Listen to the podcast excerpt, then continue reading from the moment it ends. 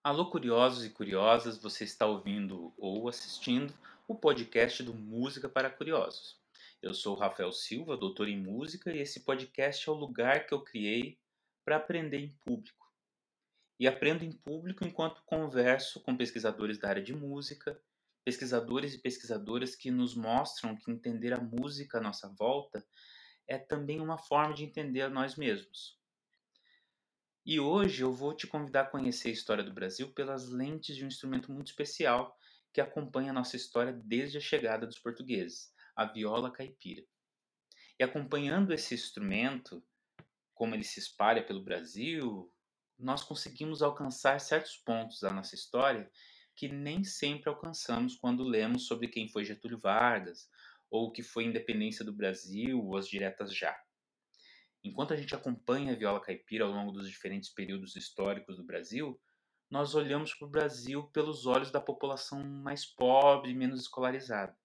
A população que, apesar de não ter o status social dos mais ricos, construiu a base da nossa cultura popular.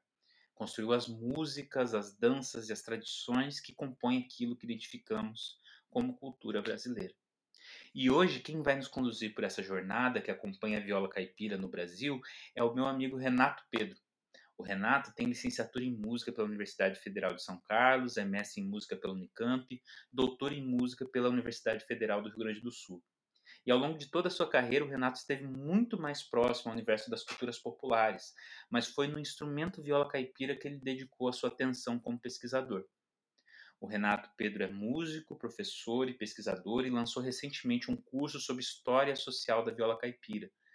Um curso que eu recomendo não só a violeiros e outros instrumentistas, mas a todos que têm interesse nesse imenso universo brasileiro que tem o som da viola caipira como trilha sonora. Nessa conversa a gente abordou vários tópicos, entre eles como é fazer pesquisas com músicas de culturas tradicionais, o universo da música caipira, a origem do instrumento viola caipira em Portugal e sua difusão pelo Brasil, a viola caipira na música sertaneja e as invenções e as experimentações que tem se feito com ela em outros gêneros musicais da atualidade. Enfim, foi um papo muito legal que eu tenho certeza que vai aguçar ainda mais a sua curiosidade. Então, sem mais delongas, com vocês, Renato Pedro.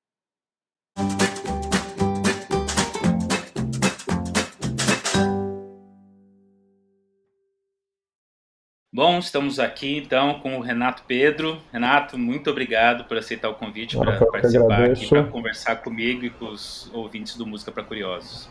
Eu que agradeço, sou um grande fã do Música para Curiosos aí, desde o blog, agora nos podcasts também. Estou atrasado, mas já estou chegando aí no, nas últimas gravações. coisa boa, coisa boa poder é, gente poder curtir o trabalho dos, dos, dos amigos, né? E, e, vamos. Hoje eu tô com muita curiosidade sobre o teu trabalho e tal, queria saber bastante sobre isso, mas não quero quebrar a tradição okay. de começar falando assim, vamos dar capa, né? Sim, sim. É, como é que como é que esse universo da música chega na sua vida? Você é, os seus pais são músicos, tem músicos na família? Não, meus pais não são músicos, né? Meu pai é, é mecânico, foi mecânico, atualmente ele é aposentado. Minha mãe é uma dona de casa comerciante. É, não tinha música em casa, muito pouco. Tinha um aparelho de som daqueles grandes, antigos, com poucos. Eu lembro que era um, é uma mesa assim, bem o tamanho né, do aparelho de som ali, dos aparelhos grandes. Não tinha muito disco. E eu começo mais ou menos naquele período ali entre os 18, eu comecei, é considerado mais tarde, né? Mas é quando eu terminei a, a, o segundo grau, eu entrei numa crise isso do que, eu vou fazer, do que, que eu não vou fazer. E aí eu me lembrei de coisas que me deixavam feliz, assim, né? Então uma delas era tocar colher nos bailes de roça. E a outra era que meu avô, um pouco antes dele me falecer, ele me deu uma gaita de boca que eu fiquei com ela durante muitos anos e em algum momento eu perdi ela. E aí eu estava na época de fazer cursinho e aí a, eu ia prestar para. Eu fiz técnico agrícola, né? E eu ia prestar para ciências agrárias. E aí eu. A primeira coisa que eu fiz, eu morava em São Paulo na época, eu acho. não eu, não me lembro se eu matei aula ou se eu saí do cursinho e fui para o centro com um amigo e comprei uma, uma gaita, uma Ering, é, mais simples que tinha e, e, um método. Eu acho que eu até tenho esse método ainda na, na, na bagunça aqui, nos arquivos mortos, vamos chamar assim. E eu aprendi por ali, então eu aprendi com a gaitinha eu ficava com a gaitinha andando para lá e para cá na rua, aprendendo a tocar. E, e aí depois eu fui. Tinha um violão velho em casa, que foi um, uma negociação que meu pai fez com o cara. O cara ele arrumou o carro do cara e o cara, ah, eu passo aqui depois. Ele olhou dentro do carro do cara, tinha um violão. Falou: não, então você deixa esse violão de garantia, um tonante, que é o violão que eu tenho até hoje. E e esse violão ficou em casa durante muitos anos. Meu irmão mais velho tentou aprender, minhas irmãs também, minhas outras duas irmãs tentaram aprender, e aí eu, e aí eu peguei esse violão e comecei a aprender. Tinha um professor de música na frente de casa, do outro lado da rua. Eu comecei a ter aula com esse cara porque eu já sabia que, da existência da ULM em São Paulo, da saudosa ULM. Então, eu, a minha intenção era fazer, a, o, no primeiro momento, a, o curso de gaita de boca, e aí eu fui fazer a, a, fiz um primeiro fiz uma primeira prova não passei naquele ano. Naquela época a ULM era anual. Aí eu fiquei um ano fazendo aula de violão e aí eu lembro quando eu tirei a minha primeira música que é que o cara me ensinou que foi Vamos Fugir e eu consegui tirar ela inteira eu falei cara é isso isso aqui é muito legal sabe? não é isso que eu quero tal não sei o quê e aí eu fui para prestar violão popular só que eu sabia pouquíssimos acordes né eu tava tateando ainda instrumentos, sabia acordes maiores e menores só, acho que eu nem tinha entrado nos diminutos ainda. E aí o. Eu lembro, nunca vou esquecer, assim, era uma, a OLM do Brooklyn, ela era um, um, uma escola pública, assim, então era aquele corredor, imagina aquele corredor cheio de sala para fazer a inscrição, e era um livrinho, metade de uma A4, assim, com todos os cursos. Né? Um, um, um terço de uma A4, assim, compridinho. E eu saí da fila, assim, meio cara de pau na, na época, eu falei assim, quem vai prestar violão popular aqui? Aí metade da, da, da fila levantou a mão. E eu falei, cara, eu não tenho chance, né? Sei lá, na época, sei lá, 20 vagas, 30 vagas para iniciante, uma coisa assim. Aí eu voltei para a fila e comecei a folhear o caderninho, tinha lá o curso de viola caipira. Falei, bom, eu conheço o repertório, né, porque eu ouvia desde a infância, por conta do, do meu pai, tinha estado no, no né, fiquei na escola agrícola três anos ouvindo sertanejão rasgado lá com os caras. Eu falei, bom, eu vou prestar, se eu não gostar do instrumento, eu, eu largo, presto, estudo para violão, né?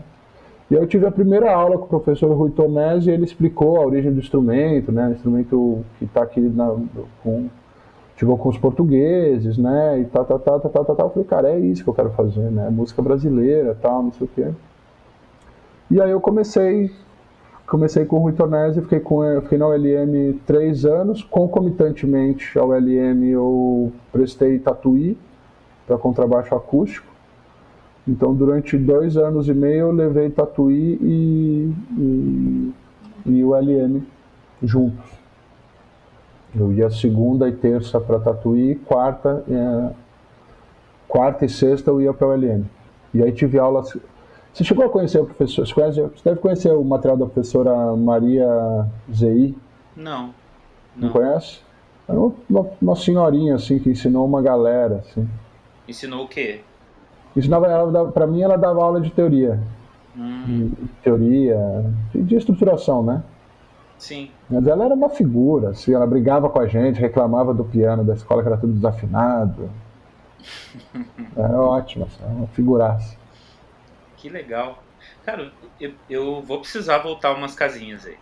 É, que, me, me, descreve um pouquinho esses bailes que você estava falando, dos bailes que você tocava colher. De que cidade você é? Eu sou de São Paulo. Eu sou de São Paulo, mas meu pai é de uma cidade que chama Araxá, no Triângulo Mineiro, naquela região de Uberlândia, Uberaba. E aí, quando, eu, quando a minha irmã caçula nasceu, ele comprou umas terras lá. Ele sempre voltava, né? Uhum. Sempre teve uma ligação muito forte com, esse, com essa região. E aí, ele, quando a minha irmã nasceu, ele comprou essa propriedade. E, ele, e a gente ia para lá e ficava 30 dias. As nossas férias eram lá. Então as férias de julho, na, na nossa época, acho que era 30 dias, né? Não era 15 que nem é hoje, né? uhum. Então a gente ficava 30 dias em julho e mais uns 45 em, em janeiro, assim. E aí nessa história tinha os bailes nas, nas, na, nas cidades, na, nas, nas propriedades, né? Em volta que aí era aniversário, era comemoração. Uma vez meu pai organizou no aniversário de casamento deles, era em fevereiro, se eu não me engano, ou janeiro, eu não lembro. Mas aí ele organizou uma festa que chama Vingança, que é, você organiza a festa, alguém da casa organiza a festa e o restante da, da, das pessoas que moram não estão sabendo. E aí a, a, festa chega na sua casa, quando você está dormindo assim, a festa chega e e é isso, o pessoal chega com tudo, chega com, com, com, com o baile, com a comida. E aí eu lembro, isso foi muito marcante, assim, porque era tinha a parte ali do terreiro, né? Então os homens desceram, foram limpando o terreiro, já foram montando ali o que seria a banda, as mesas de onde servia as comidas. As mulheres entraram na cozinha, começaram já a ligar o, o fogão de lenha. E aí eles terminam a festa, e aí termina a festa, eles arrumam tudo e, e vão embora. Né? Normalmente isso não é programado, né? Naquela época foi programado por conta do aniversário de casamento do meu pai, né? Uhum. E aí tinha esses bailes e eu era, eu era criança, então tinha um, um primo do meu pai que era da propriedade vizinha que eu ficava muito lá com ele, que ele tocava violão. Então é, tinha essa coisa de eu tocar colher, porque eu queria participar, mas eu não, não tinha instrumento. Então me, alguém me ensinou, alguma tia, algum tio ali, acho que foi uma tia que ensinou a, a tocar colher. E aí queriam me colocar para dormir, né? Hora de criança dormir, né? Isso eu estou falando de 1987, 88, assim, né? A criança não ficava até tarde né? acordado, né? O horário de criança dormir, vai dormir. E aí eu lembro de pular, às vezes, a, a, a, a, a janela do quarto, né? Você imagina janeiro, calor desgracento, pulava a janela do quarto, entrava no meio das pessoas, assim, na cozinha, pegava as colheres e ia lá ficar do lado dos caras, ficava com bolha na mão tal. Eu tenho uma foto disso, Rafa. Tem uma Legal. foto. Tem uma foto.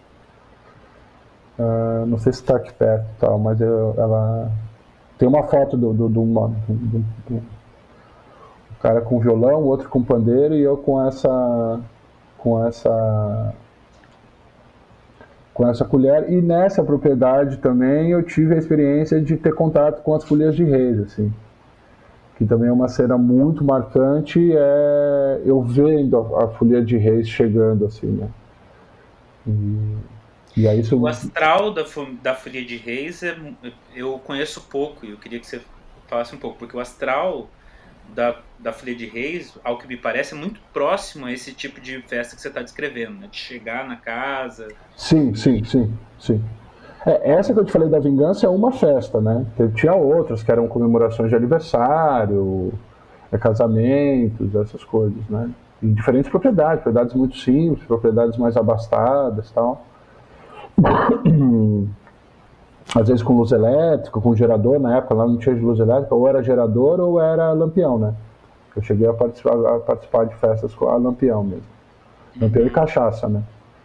Ah. Porque daí a caixa, eu lembro disso. O, o, copo de cachaça ia passando, assim, né? Tinha aquela coisa do, do, do, do baile da vassoura, né? Porque também era, é, é, é um ambiente de convivência onde rolavam as paqueras também, né? Sim. Então, a, a Folia de Reis, ela, é ela acontece normalmente entre o dia 24 e o dia, dia 24 de dezembro até dia 6 de janeiro. E a ideia é que a Folha de Reis ela vai levando a mensagem do nascimento do menino Jesus. E aí tem uma bandeira que simboliza esse nascimento, e aí você tem o. Normalmente é um pagador de promessa, algum festeiro que está pagando algum tipo de promessa que vai acompanhando. E aí você receber uma, uma folha de reis na sua casa é um. É como se você recebesse uma bênção, né? Então depois de anos depois, já fui, fui me aprofundando na cultura popular e aí eu tive experiências também isso de ver a bandeira passando na, na casa das pessoas, né, circulando nos cômodos, uh, pessoas que estavam adoentadas que pediram, por exemplo, para para a folia passar lá, né, para receber a bênção. Então é como se você recebesse uma bênção do ano inteiro. E aí essas pessoas, a folia desse período, entre o dia 24 e o dia 6, ela vai arrecadando oferendas, né? Donativos, oferendas. E aí é, vai tudo, né? Vai cachaça, vai o porco, vai a galinha.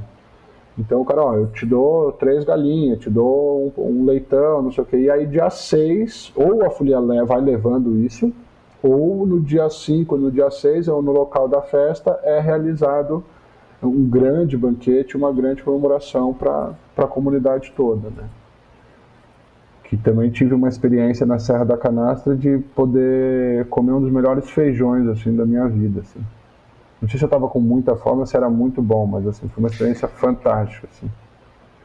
É, ainda mais o feijão com, com umas, um ambiente desse, né? Com sim, sim, sim, festa, sim, sim. fraternização, era é outro isso. papo, né? Tive uma, tive uma outra em Ariwalka que era um banquete mesmo, era um banquete. Eles fizeram um, era um U, mais ou menos de 5 por 5 assim. E aí você tinha tudo que você possa imaginar. Tinha pato, tinha galinha, tinha carne de vaca, tinha frango. E aí você ia passando e ia pegando o que você queria, saladas, tal, não sei o quê. E aí você descia, ficava no... Tipo como se fosse um morro, assim, né? E aí o pessoal sentava naquele morro ali e ia, ia comendo. Assim. E, e voltando um pouquinho para essas festas, não sei se o repertório era comum entre, mas é, que tipo de repertório acontecia ali enquanto você estava tocando? Era repertório é... do sertanejo, aquele sertanejo dos anos 80, basicamente, né? Então era Milionário José Rico, já tinha entrado o Leandro Leonardo, né? Então tava, tinha estourado o, o, o fio de cabelo, por exemplo. Uhum. Algumas coisas de, de, de, de Tonico Tinoco. Era muito. É, porque dali a alguns anos o sertanejo vai estourar mesmo, né? Isso. Ele, tá, ele já estava estourando nessa época, né? Nós estamos falando em 87, 89, né? Uhum. Mas basicamente era isso, assim. Que eu me recorde, né, cara? Eu tenho uma memória muito distante, né? Poxa, que legal. Então, na prática, essa aproximação com a viola foi algo até muito que te remete à tua infância, né? Todo sim, sim. tua formação do, que, do que a ideia de música já surgiu nesse tipo de, é. de situação, né? É. Depois, com a minha inserção na ULM, a gente participava de uma orquestra, o, o Rui Tonesi tinha a Orquestra Paulistana de Viola, que é uma, uma baita orquestra hoje, tem um trabalho lindíssimo. E, e ali a gente tinha, a, gente, a nossa prática de repertório era na orquestra durante dois anos. Depois a gente ia fazer a prática com, com diferentes gêneros musicais, né?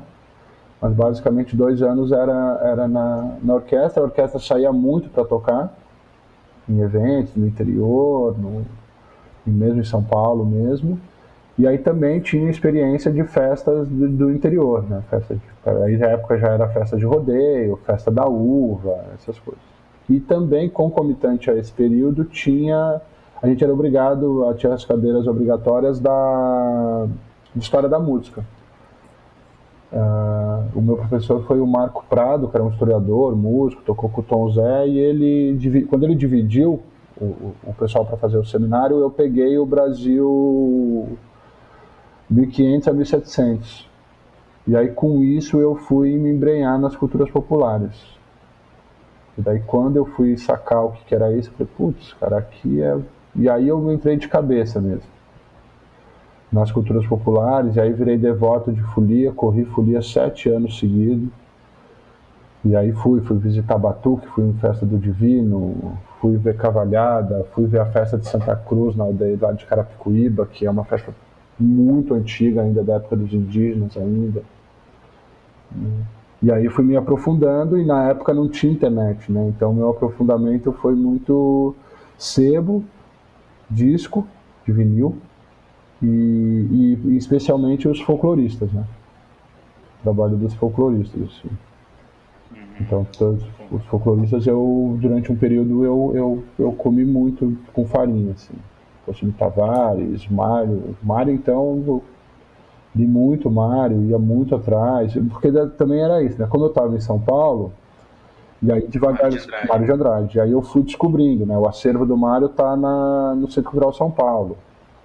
Uma outra parte está no IEB, né?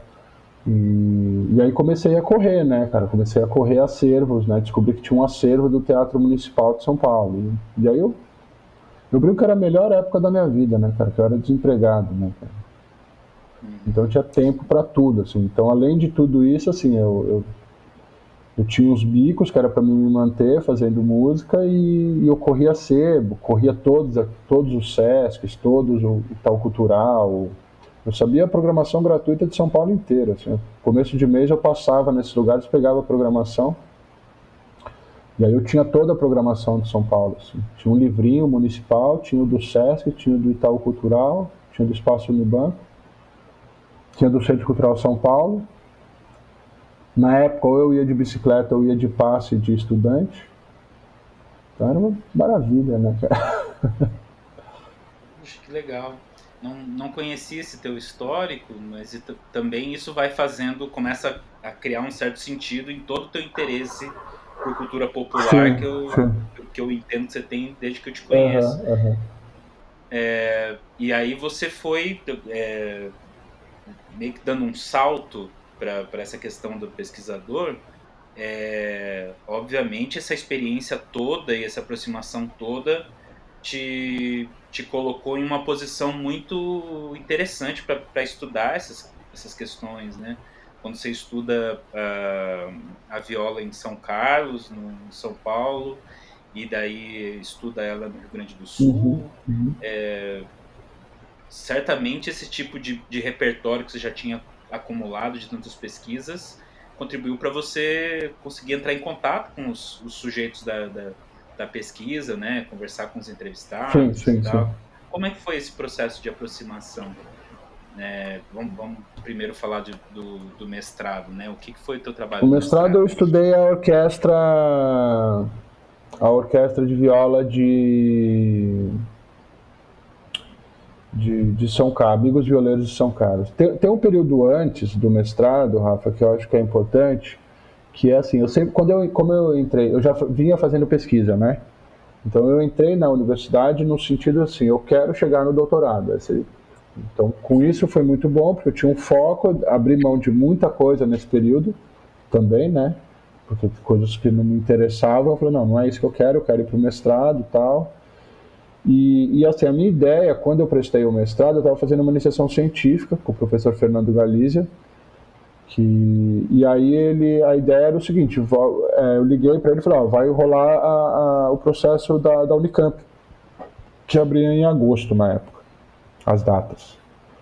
E ele falou assim, ah, cara, manda, a gente tinha acabado de, de fechar o projeto de iniciação científica, né, ele fez eu ficar estudando metodologia quase um ano, eu ficava fazendo mudar, eu ficava estudando metodologia, daí eu virava e falava assim, cara, essa metodologia não dá certo por causa disso, disso, disso. Ele, que ótimo, escreve isso e busca outra. E eu ficava possesso com ele, assim, muito dado, assim. Mas aprendi muito, né? aprendi muito nesse processo. E aí eu prestei, mandamos o projeto, tiramos a parte de educação musical e mandamos o projeto. O projeto foi para a segunda fase. E aí, quando foi para a segunda fase, falei para ele: ó, foi aprovado para a segunda fase. Ele, opa, se foi aprovado para a segunda fase, os caras querem te ver. Se os caras querem te ver, meu amigo, põe a bunda na cadeira e estuda.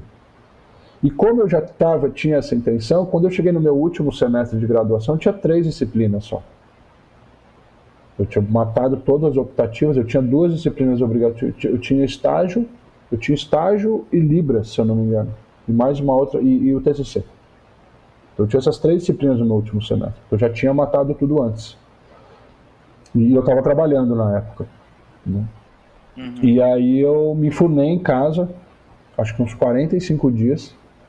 Eu não saí, o pessoal perguntando de mim, porque eu sempre fui muito da rua, né, cara, por conta da, da própria cultura popular mesmo, o pessoal perguntando de mim, ah, você tá doente, você tá bem? Não, tô bem, tô ótimo tal, aqui, tô pra universidade, aí enrolava, assim, o pessoal, né?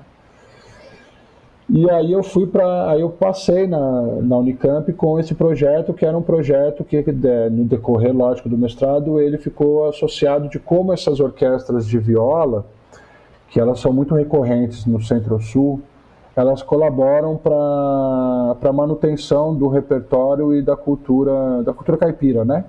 Então foi muito associado à memória. Só que eu já estava dentro dessa orquestra de São Carlos por conta da iniciação científica há, há, um ano, há mais de um ano. Então eu já tinha contato com os goleiros, né? Eu, eu, eu faço uma prática, normalmente quando eu vou nesses lugares, é que eu vou como observador. Então eu fico um bom tempo observando. É, três meses, dois meses, e aí devagarzinho as pessoas vão se aproximando, né? Pô, você tá vindo aqui todo ensaio, o que, que você quer? Quem é você? Uhum. Aí eu explico, ó, eu toco viola, né, já toquei em algumas orquestras, tal, não sei o quê. Então foi era nesse sentido assim. E aí no mestrado eu fiz um corte geracional. Então peguei um menino novo, peguei um, um rapaz de 18 anos na época, um cara de 40, um cara de 50, um senhor de 60 e uma mulher de, de 50, eu acho, né? E aí fazia o cruzamento de como é que eles. Uh... Isso foi para iniciação científica não, isso, isso foi pro, pro, pro, pro... Não, isso foi para iniciação científica. Para o mestrado foi mais amplo. Aí eu peguei todo mundo. Né?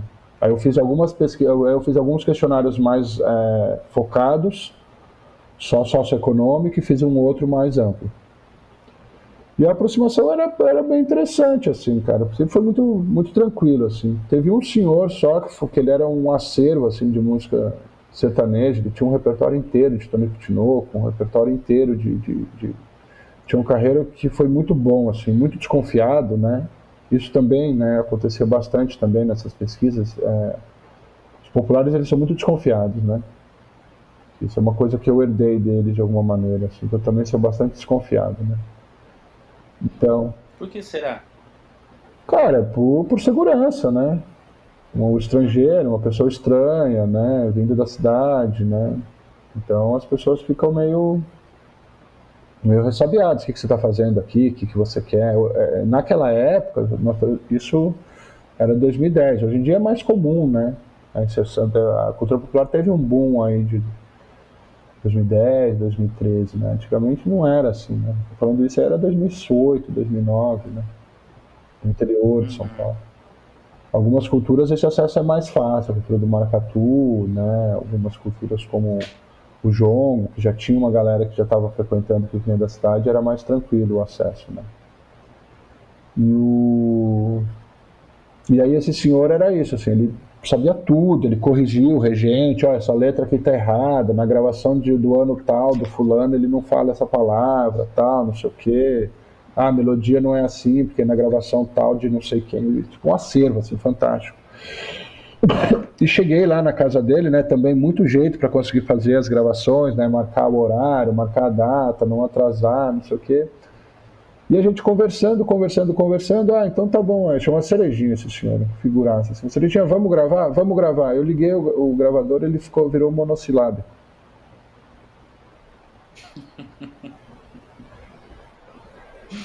O filha da mãe, né, cara? Filha da mãe, assim. E aí, o que eu fiz foi chegar em casa e tentar decupar a entrevista dele inteirinha.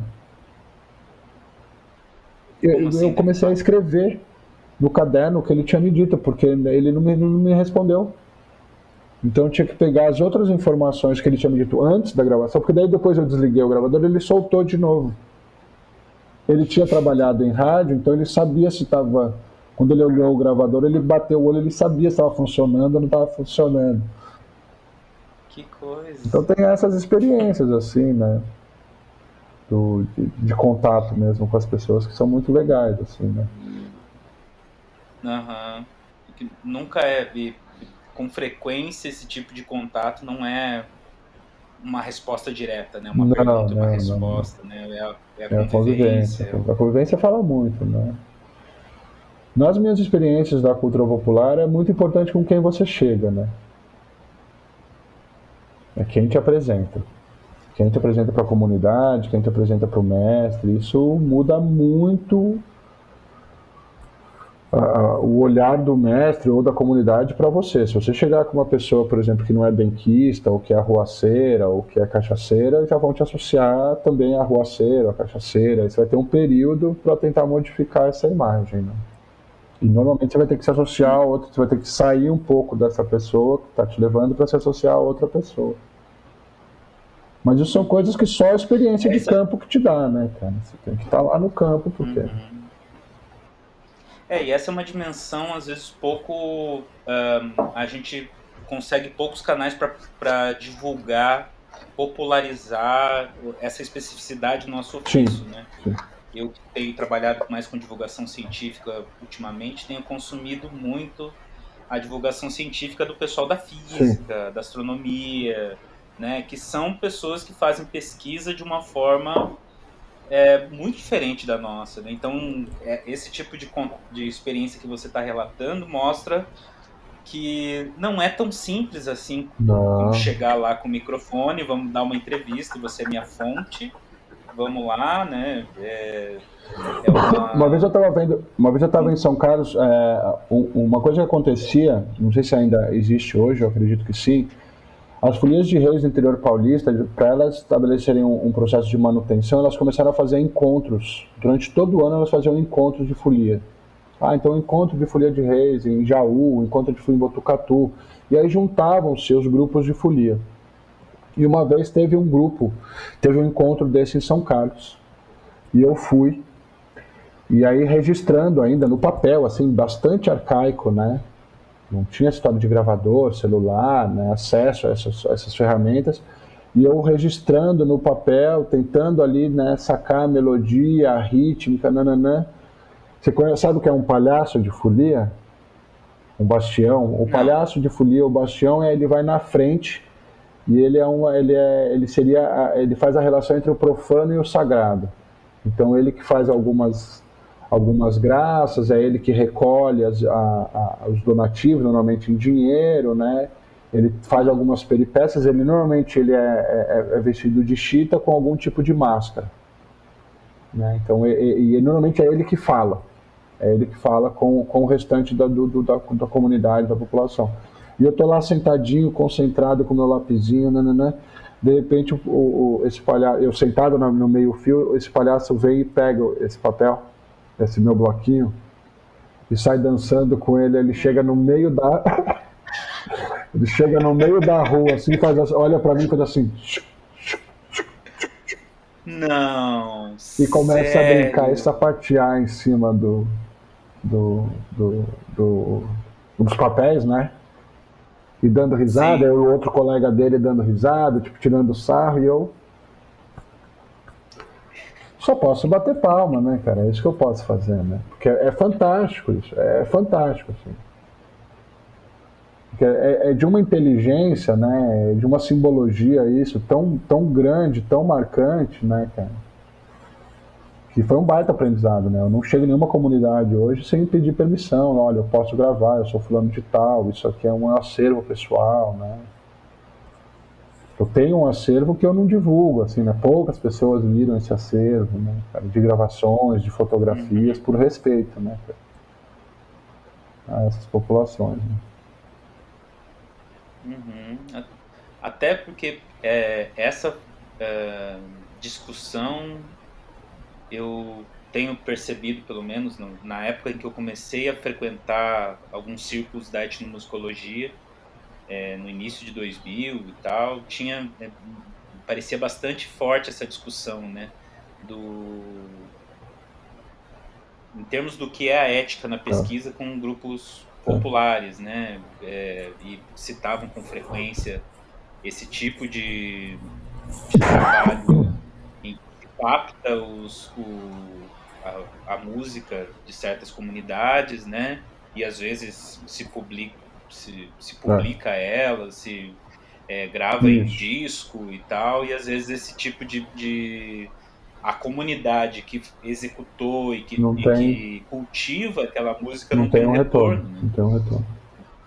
Era uma prática antiga que hoje já, já foi. Hoje em dia, as próprias comunidades, né, por conta da própria valorização, e acho que a internet foi uma ferramenta que possibilitou isso, né, a gente ter acesso né, a essas coisas. Porque hoje em dia é isso, você coloca qualquer cultura tradicional brasileira, sei lá, jongo, batuque de umbigada, maracatu, né, coco de zambê, essas coisas, você, você na internet você consegue ver, você consegue sacar rítmica e tal. A própria comunidade grava, divulga também. Mas, existia, mas também tem essa coisa do direito autoral, né? Que é uma discussão, por exemplo, que eu tenho com fotógrafos, né? Toda vez que eu encontro um fotógrafo que viaja, faz fotografia, eu sempre pergunto para ele, né, como é que é? Você paga essas pessoas? Né? Porque assim, eu não posso sair daqui, por exemplo, e, e, e gravar o que combi aqui do Rio Grande do Sul e fazer uma exposição com isso ou ganhar uma grana com isso, entendeu? Isso vai me dar um baita chabu, entendeu? Como é que o fotógrafo faz isso, entendeu? Como é que tem esse, ele descobre, ele tem esse direito de imagem, né? Mas é uma relação, é uma relação de ética mesmo, né? De ética da pesquisa mesmo, né? De ética e de respeito com as comunidades, né? De valorização, né? Acho que isso hoje em dia, pelo menos para mim, isso é muito, muito gritante, assim.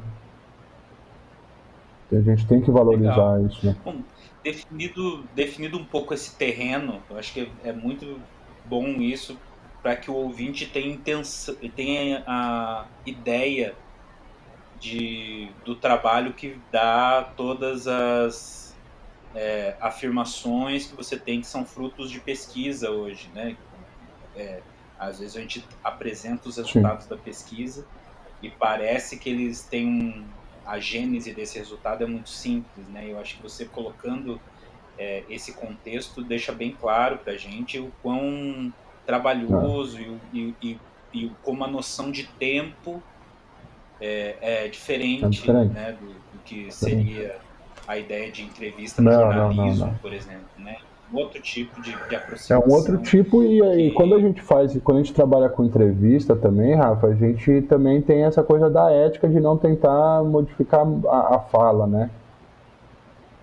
Então também eu faço, tento fazer o, o, melhor possível, que é retornar aos meus entrevistados após as análises para falar, oh, é isso aqui, né? Então no doutorado eu consegui fazer isso, eu mandei para eles dizendo, ó, tô entendendo isso, isso, isso, isso. Nessa sua fala, ou nesse período, é isso mesmo? Não, é isso mesmo. Mas você tem alguma coisa para acrescentar? Você quer alguma coisa para tirar, né? Porque a gente tem colegas, eu já tive colegas, por exemplo, da pessoa desistir da pesquisa. Então, uma baita entrevista, a pessoa sai super feliz, aí passa 30, 40 dias, sei lá, um tempo, e a pessoa fala, oh, cara, não quero mais participar, não tira a minha fala. E, a pessoa, e aí o pesquisador ele tem que respeitar, né? Ele uhum. tem que usar da coleta, de um outro tipo de coleta, seja só o diário de campo, mas a entrevista em si ele não pode usar, né? E, e assim, também tem todo o, o, o trabalho de, de isso, de entrar em contato com essas pessoas, ir na casa delas ou no local que elas né, te convidaram para acessar, né? Então, às vezes a pessoa, ah, eu te pego na rodoviária, às vezes a pessoa não te pega, ele te dá o um endereço, você tem que chegar numa cidade que você não conhece. Então, hoje em dia é muito mais fácil, você pega um Uber, alguma coisa, um táxi, mas tem lugares que tem experiência que você tinha que chegar, é, você sabia que era em tal lugar, e aí você ia perguntando, perguntando e chegava. E aí tem é, é, essa prática também, que é uma prática para quem faz esse tipo de incursão, assim, quanto mais perreio, melhor é. Quanto mais difícil for para chegar, você pode ficar tranquilo que você vai ser a melhor festa, você vai comer a melhor comida, você vai ser mais bem recebido. Então, eu tenho um, um amigo que é fotógrafo que ele falou assim: vamos pro perreio, quanto mais perreio, melhor. São as melhores fotos, as melhores imagens. Tá? E tem mais história para contar, né? Sim. Legal. Bom, definido um pouco essa, essa, essa ideia, eu queria que, é, que a gente falasse um pouquinho sobre o seu objeto de estudo, porque eu acho que tendo essa ideia de como o processo de pesquisa caminha, a gente pode falar um pouquinho sobre é, esse contexto da viola caipira nas pesquisas e o que, que, ele, o que, que você vem percebendo hoje das mudanças na forma de ensino, né? Que instrumento é esse viola caipira? Como é que ele como é que ele chega aqui no Brasil? Como é que ele vai se tornando tão popular dessa região? Ah, a, viola, a viola é um é um parente do violão, né? Então ela tem esse formato de oito aqui. Ela tem dez cordas, né? São três cordas duplas e duas, duas em oitavas, que gente, é, em duas em, em uníssono. São as três oitavadas em cima e duas em uníssono. E ela tem essa afinação aberta. Nesse caso que ela está em Ré. Né?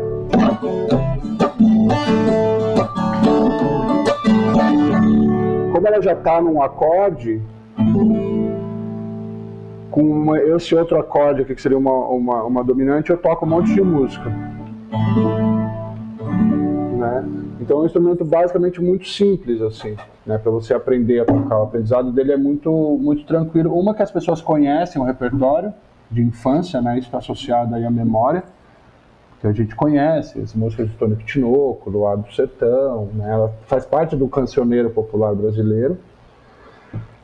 E e é isso, ela está no Brasil desde a chegada dos jesuítas, né? Os jesuítas trazem instrumento porque assim a viola ela é do da Renascença essa viola, né? Ela vem das violas do alaúde, da viola de mão da Renascença. O violão é do Barroco. Ela chega com os portugueses, gente tem registro do padre Anchieta pedindo instrumentos para a corte, para agora me fugiu o nome, né? Para para a parte central ali maior da igreja portuguesa. E então ele manda essa carta e depois de um período ele, ele convida um superior dele a visitar o Brasil para ver os índios tocando muito bem violas, adufes e pandeiros. O pandeiro também vem junto. Então ela vem para o Brasil nesse período e aí ela se a gente compreende que o, o período de disseminação dela é com o, com o bandeirantismo. Né? Por isso que ela é tão presente, ela é predominante nessa, nessa, no que a gente compreende como a cultura caipira, né? Uhum. Então os bandeirantes pelo circulando pela, pela, isso, pela isso, mata, pelo né, interior, interior levavam, levavam as violas, violas e... e... a gente tem aí começam a ter alguns registros né de, de, de, viajantes alguns registros de de herança né? De como é que chama quando a pessoa morre e ela deixa o registrado ali tudo que ela tem. Tem um tinha um nome para isso eu esqueci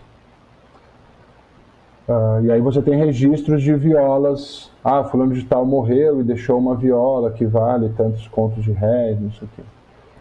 Então ela vai, de alguma maneira, ela vai, ela vai, ela vai fazendo parte da música. A gente não pode afirmar que seria esse instrumento, porque como eles chamavam tudo de guitarra ou viola, existiam outros tipos de viola também, né? Violas em formato de pera, mais próximos do alaúde, né? Parecidas uh... com essas atrás de você? Não, não. Parecidas com, com o bandolim, com o formato do bandolim, só que com, com, com côncavo, né? Uhum. Atrás. Normalmente pode ser de cabaço. Então aí a gente vai ter o Gregório de Matos como um violeiro que leva a viola para leva a viola para África, ele, ele ele é levado para a África porque ele está falando mal da corte, então ele fica um período na África, ele leva depois para Portugal. O, o Barbosa Lima, o Lereno, tem a viola de Lereno, ele vai para Portugal e aí dizem que essa tem uma, uma leva o lundu daqui para lá que vai influenciar o fado. E aí mais recente, aí vai ficando mais recente, vai tendo as iconografias. Aí nas coisas de iconografias a gente vai encontrando instrumentos mais semelhantes a, essa, a esse instrumento em formato de oito, principalmente nas folias de reis e folias do divino no Rio de Janeiro. Uhum. Então é esse instrumento ele era muito presente no Rio de Janeiro até o fim do século XIX, né, meados do século XIX, e aí com a chegada da família portuguesa, e aí tem um texto da professora Travassos, que ela explica um pouco, explica direitinho isso, né? Ela fala como é que a viola se tornou caipira, é um dos, um dos, dos desdobramentos do capítulo, do título, né?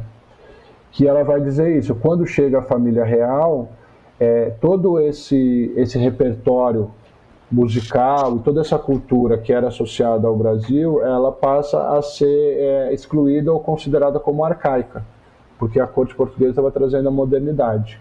E junto com a corte, concomitantemente, vem o piano e vem o violão.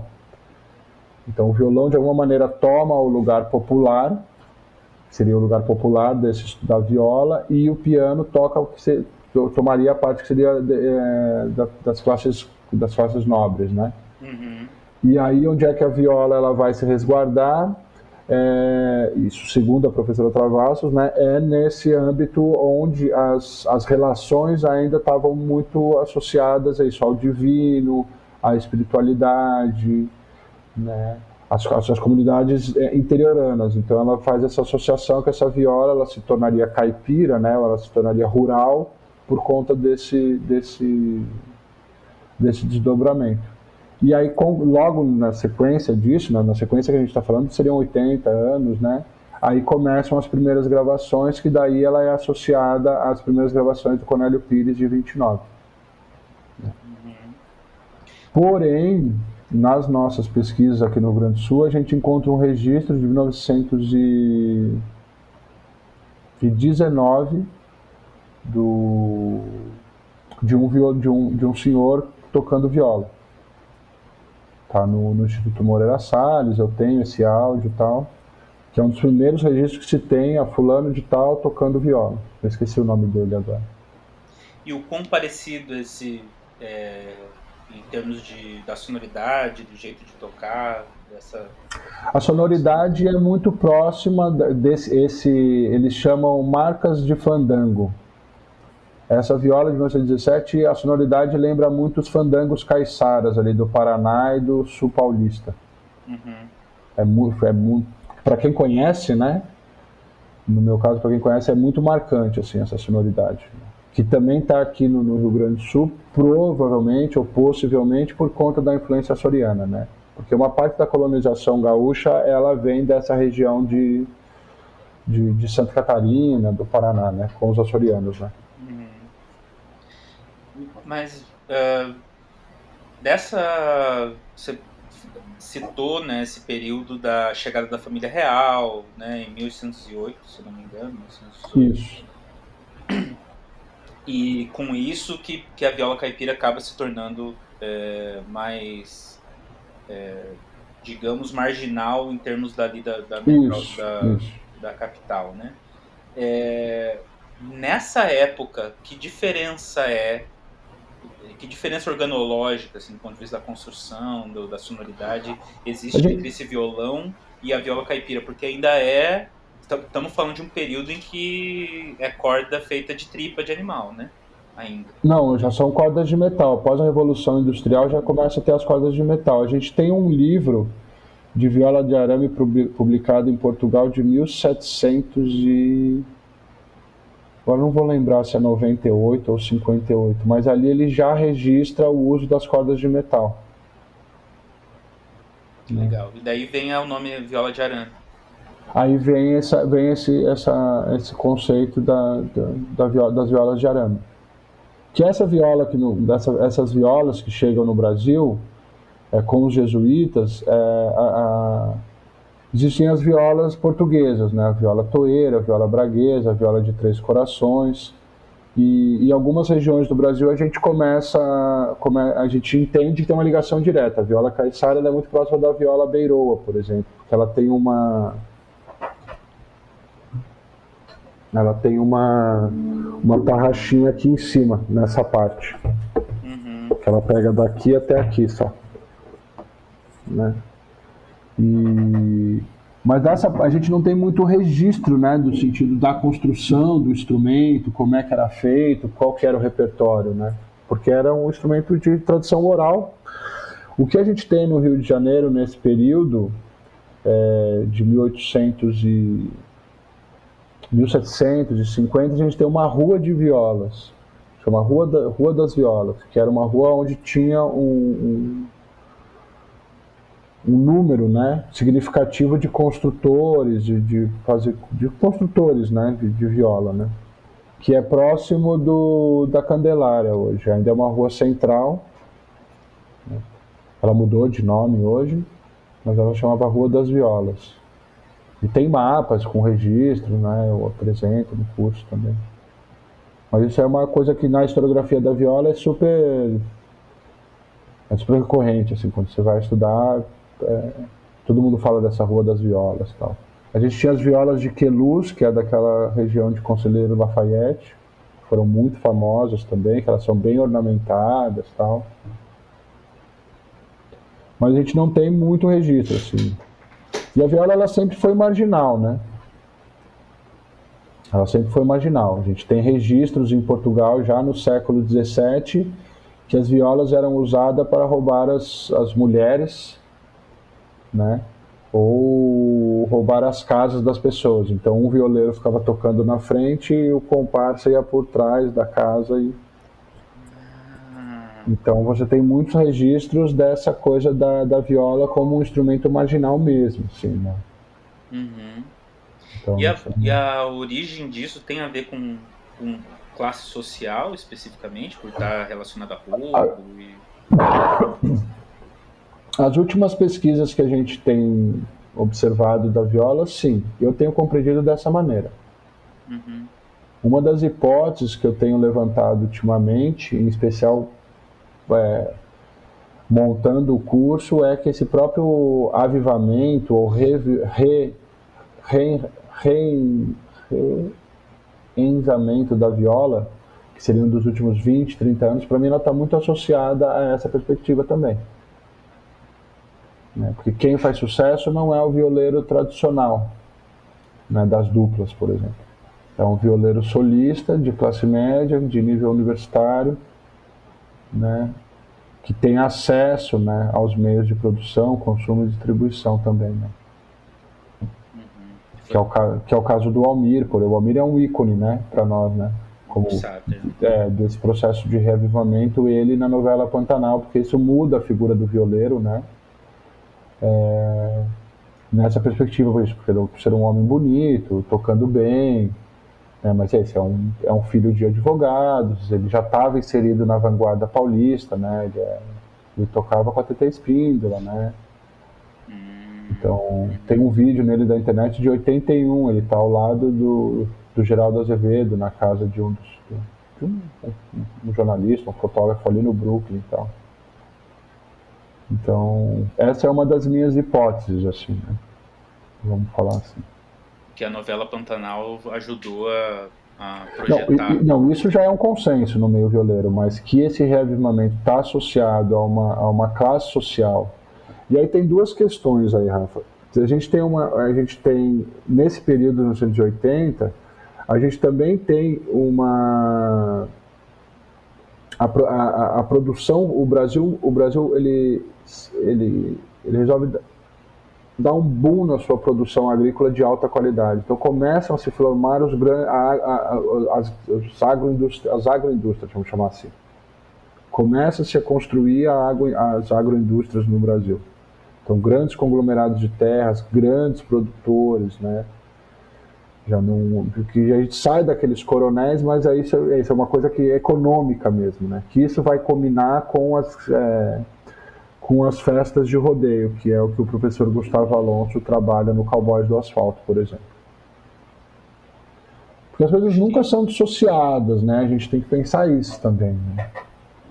Uhum. É dentro da nossa área e das nossas pesquisas aí com música, com, com a parte de sociologia, da antropologia, a gente nunca pode pensar a coisa como uma coisa estanque, né? Elas sempre são sempre relacionais, né? Então tem tudo isso, né? Tanto que quando é, você vai entrevistar. Nosso... Ah. É, quando, quando, eu vou entrevistar, por exemplo, hoje, hoje né, é, senhores de 70 anos, por exemplo, hoje estão com 70, 80 anos, 60, 60 um pouco até, mas de 70, 80, eles falam que não tinha viola. Não se tinha viola para você comprar na, na loja. Né? Era muito difícil achar viola, né? Até eu mesmo, quando eu comecei, eu vi muita, hoje menos, mas eu vi muita gente começar a tocar com violão. Começa a tocar com violão. Tira a corda, tira o misão de cima e afina em viola. Até conseguir juntar dinheiro, até encomendar na loja, chegar, essas coisas. Que coisa muito, muito interessante ver esse percurso, né, de como que é um instrumento vai ocupando papéis diferentes e vai, vai encontrando sim, sim. seu público, né? É, e aí você fez, assim, você fez a sua pesquisa com violeiros em São Carlos, no interior de São Paulo, Isso. de onde realmente se espera que tenha muitos violeiros.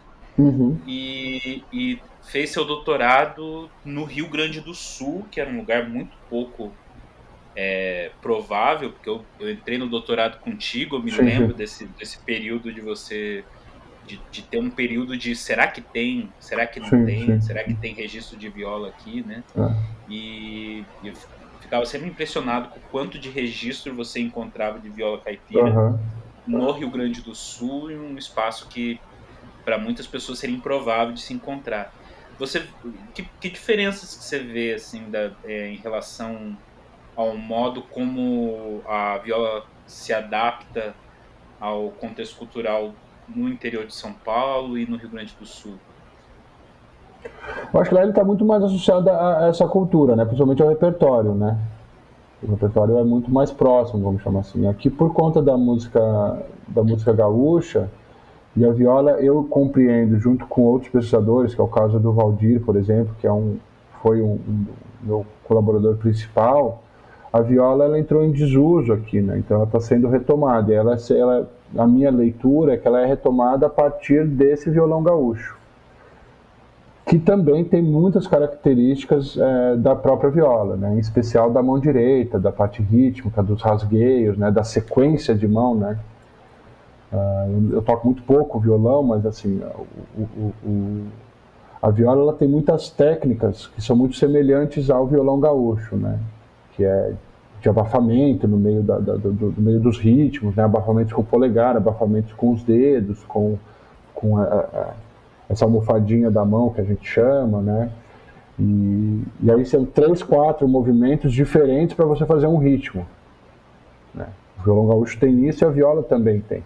Em especial as coisas do, do rasgueio também. Ela é muito mais um, um, uma questão mais percursiva, entendida de uma maneira mais percursiva do que melódica. Agora ela está tendo mais uma, uma leitura melódica, né?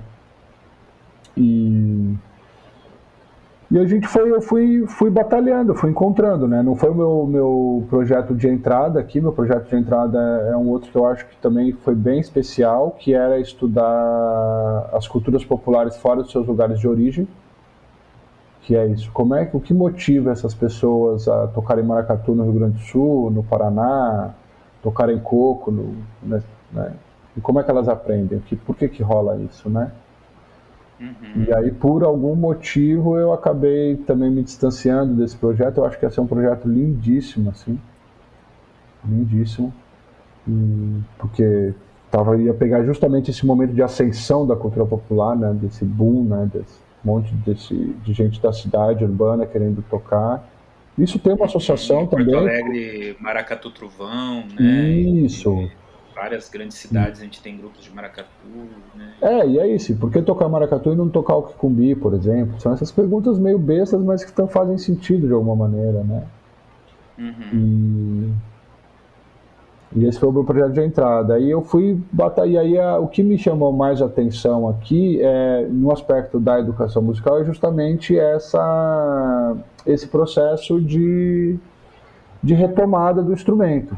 Então, o que a gente identificou é que, assim, na face, que eu vou chamar aqui de nordeste do estado e a face norte, por ter contato, talvez com a cultura caipira por conta dos tropeiros e as rádios, é, é, é, essa viola é mais presente, ela é mais presente nos ternos de reis, você encontra pessoas falando assim, ah, meu, meu avô tocava, meu vizinho tocava, então Mário Tressoldi, ele fala de, uma, de um senhor que era, que era um mestre de, de terno de reis, na região de Tramandaí, com quem ele via, o, o, pai dele tocava com esse senhor e ele ia na casa desse senhor tocar, e aprender a tocar viola com esse senhor.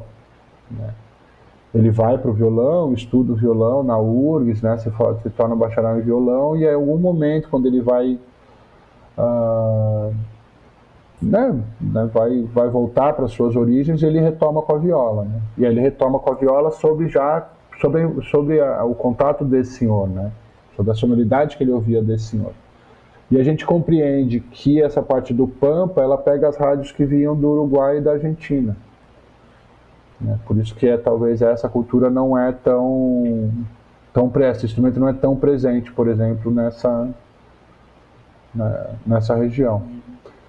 E aí o que me... Então a viola no Rio Grande do Sul vai estar relacionada à música nativista, né? Não, é, então, não. Porque daí quando você, como eu peguei violeiros da região de Caxias, peguei o Valdir e o Tressoldi na no litoral, peguei um senhor em Gravataí, que depois a gente entra mais em detalhes sobre ele, e peguei o Ângelo aqui em, em, Porto Alegre, e aí peguei a orquestra de viola em Campo Bom, é, Sapiranga, esse repertório é um repertório totalmente sertanejo. Eles tocam poucas, eles tentam colocar coisas de música uh, gaúcha, mas uh, vamos chamar assim de 60, 70% do repertório é um repertório sertanejo. Né? Tirando o Valdir, claro, né? que aí já faz uma fusão tal, tem, tem construído esse trabalho de maneira muito bonita, né? divulgando, publicando livros, partituras, uh, discos, né? Então. Então, de alguma forma, você é, o, o teu trabalho também é, também é relacionado a uma certa cultura que não é entendida como nativa. Não tinha pensado sim. nesse aspecto, mas sim. Né? Sim. Não é o maracatu de Recife em Porto Alegre, mas é, mas é, é o, a, um repertório sertanejo ali da. É. E aí peguei dois meninos que tocavam no Enarte, que é o Encontro de Artes e Tradições Gaúchas, que acontece em Santa Cruz em novembro, que seria a final dos CTGs de dança, e aí você tem algumas categorias, né? Então você tem a categoria de violão, você tem a, e aí você tem a categoria de viola, que a partir de 2000 ela, ela começa a ser inserida, 2010 eu acho. Ela começa a ser inserida no, no, no, no Enarte, e aí é, começam a surgir o, alguns violeiros da, desses CTGs tocando viola. Alguns tocam com afinação natural, que a gente chama, que é a mesma afinação do violão, outros tocam com, com afinação cebolão, mas está começando a se construir um repertório, né? De viola aqui do Rio Grande do Sul. Tem um... Para os ouvintes é, leigos, que aliás que não são do, do, Rio Grande do Sul, CTG é o Centro de Centro Tradições Gaúchas, né? Tem toda uma, uma, uma rede de CTGs, né, que se espalham não só pelo Brasil, mas pelo todo, é. mundo, né? Muito, muito interessante o modo como ela vem se espalhando, né? é. né? Como que a que a viola vai sendo ressignificada. Ela vai sendo, então, é. acho que esse é um processo que a gente pode falar um pouquinho mais para frente, mas assim, aí pegando o caso do Ângelo aqui, o Ângelo usa, pelo menos na minha concepção, ele usa uma viola de uma maneira muito mais experimental e muito mais para complementar o trabalho dele como compositor, como instrumentista. Ele, ele usa a técnica, como ele é multi-instrumentista de cordofônicos, vamos chamar assim, então ele utiliza técnicas de outros instrumentos para viola. E aí com isso também, né, estruturas harmônicas, estruturas melódicas, e isso dá uma outra característica para a viola dele, né. Tem o Oli Júnior, que eu acabei por um erro, assim, não entrevistando, mas ele toca blues na viola. Ele chama, que ele chama de Milonga Legal. Blues, né, na viola, com slide, um trabalho lindíssimo também, vem batalhando há muito tempo com isso. O próprio... E tem se... se... Ah não, só para concluir. Tem o... se popularizado mais esse tipo de, de, de, experimentação, porque a primeira vez que eu ouvi é, foi o Almir Sater tocando com as mulheres negras. Né, no, no, Atualmente, você fala? hoje, hoje? Não, isso no Dico, não, não, não, não. de... Você fala dessas inovações com a viola hoje? É, como é que isso. Cara, tá eu sou hoje, suspeito, assim. assim experimentações eu... com a viola eu sou suspeito, assim, porque como eu toco o, o instrumento, pesquiso, sou um apaixonado pelo instrumento, para mim a viola é o que tem hoje de efervescência na música brasileira. O tem de novidade hoje, hum. a nível musical, instrumental e de instrumentista, é na viola, para mim. Porque é isso, você tem o Vignini tocando rock na viola, você tem o Marco Pires, Marcos Pires lá no, na Unila trabalhando com, com repertório de música da de fronteira na viola. Você tem o Valdir fazendo as violas aqui no, no, em Caxias, com um trabalho mais harmônico, assim, super bonito. Você tem o Ivan trazendo um trabalho da viola de, de, de 10 cordas, onde amplia a textura do instrumento. Você tem o Adel Marco Verde. Em, é, você tem o Adel Marco Verde no Nordeste, com um trabalho lindíssimo com as violas nordestinas. E assim, a galera tá misturando pedal, tá misturando técnicas, né?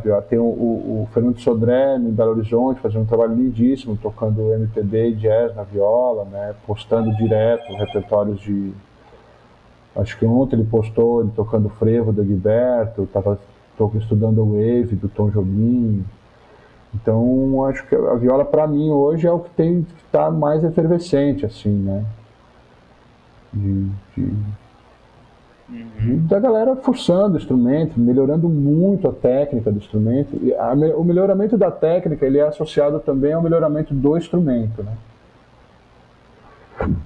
Porque daí o instrumento ele. Um instrumento mais confortável de tocar é, do, que, porque, do que era. É, começa, a gente começa a ter uma proliferação de luthiers de viola, alguns luthiers especializados em viola. E isso, e assim, eles vão testando, vão né? Uma viola que em 2004, 2003, hoje na mão do, do, do luthier custaria 3 mil reais, que a gente achava um absurdo, hoje esse mesmo luthier vende essa viola dele por 15.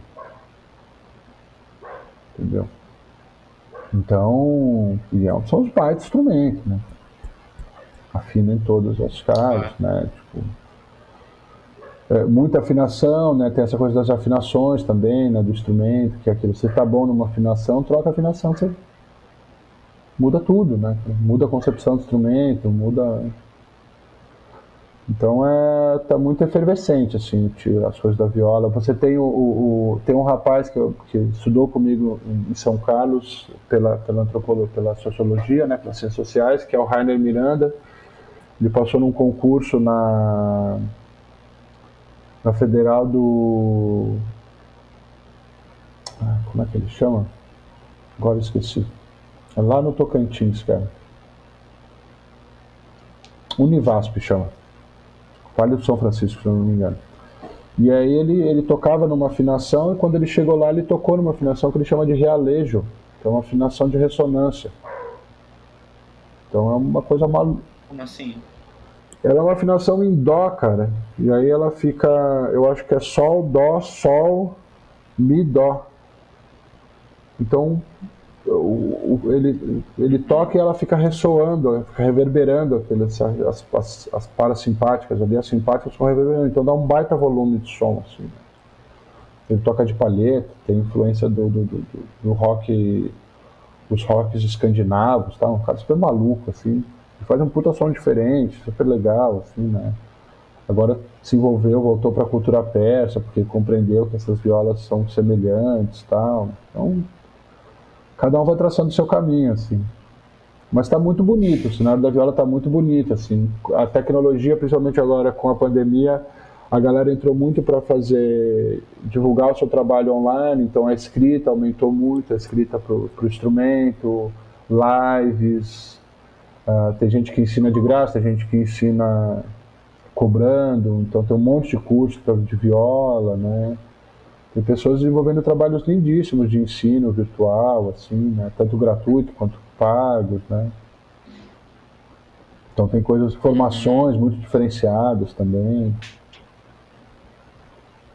Eu queria destacar mudando uma outra... bastante mudando bastante esse cenário é, é interessante de, de, como você vem você no início da nossa conversa conversou sobre como que era esse processo de aprendizado, não aprendizado necessariamente, mas esse processo de se aproximar para entrevistar pessoas sim, da cultura sim. popular, né? E aprender instrumento naquela nesses contextos geralmente é algo muito parecido com sim, isso, né? É o, a, a, coisa da confiança, né? Do se aproximar, não é o não é a lição bem definidinha, né? Mas é uma vivência, uma convivência com a pessoa. E você está descrevendo uma mudança muito significativa né, nesse universo de como se ensina Sim. a viola caipira, né? É, a viola ela tem, ela tem esse salto, né? Porque ela sai da oralidade. É, eu ter compreendido isso é, junto com o André Moraes, que é um violeiro que está fazendo mestrado na USP em Ribeirão. E a gente tem ele, ele tem compreendido que ele está na pesquisa, né? Eu estou só de, no, no suporte assim que a viola ela sai da, da, da oralidade e ela passa direto para o virtual, né? Então, a escrita está sendo construída no virtual, por exemplo. Né? A gente tem uma, uma escrita de papel, mas basicamente hoje ela está sendo escrita no virtual, né? com a disponibilização de partituras, de tablaturas, né? que o virtual também nos remete, de alguma maneira, à oralidade. Né?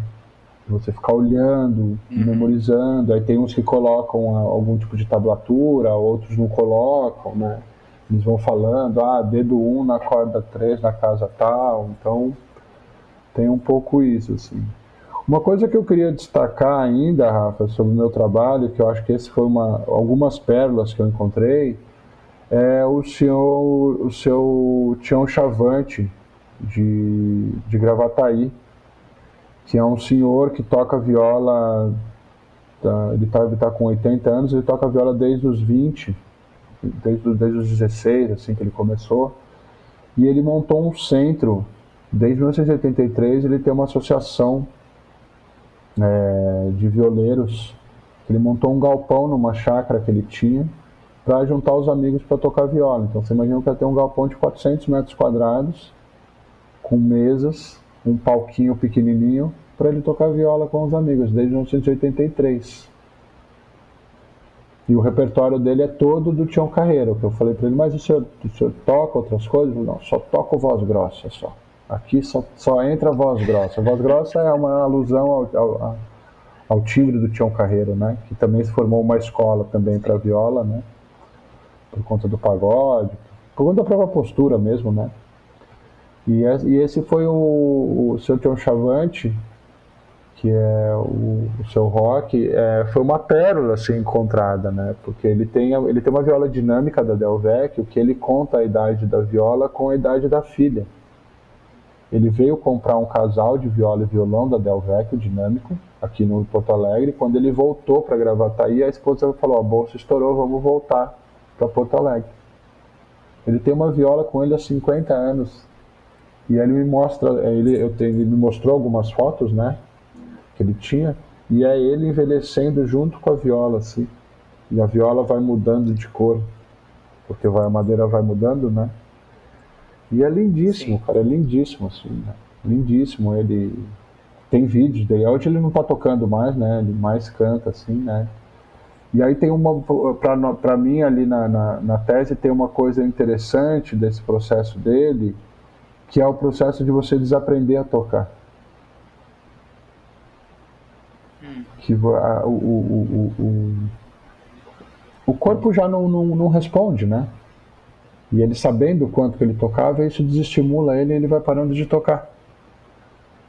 E ele contando o processo dele de aprendizado, né, de que era isso, eu copiava as musiquinhas no rádio ou no livrinho, ia trabalhar e ia para o banheiro e ficava lendo aquilo para tocar a música à noite. Né? E ele tinha um parceiro que disse assim, a gente tocava todo dia. Todo dia, todo dia tinha alguma coisa. Ou a gente ia no rádio, ou a gente ia na festa de alguém, alguém convidava, a gente tocava todo dia. Então, essa foi uma das coisas é, importantes que a gente encontrou na, na, na, tese e muito provavelmente muitos dos violeiros que existem passaram no Rio Grande do Sul estão registrados é, né, nessa associação porque ele registrava o nome das pessoas. Então, sei lá, fulano vai fulano tocou e ele punha as barrinhas de quantas músicas. Ele não registra que músicas eles estavam tocando mas ele tem um monte de caderninho com as datas, eles se reuniam na primeira e na terceira quinzena de cada mês, se eu não me engano. E aí ele registra quem se apresentou e quantas músicas tocou. É muito legal, cara. Isso é muito legal.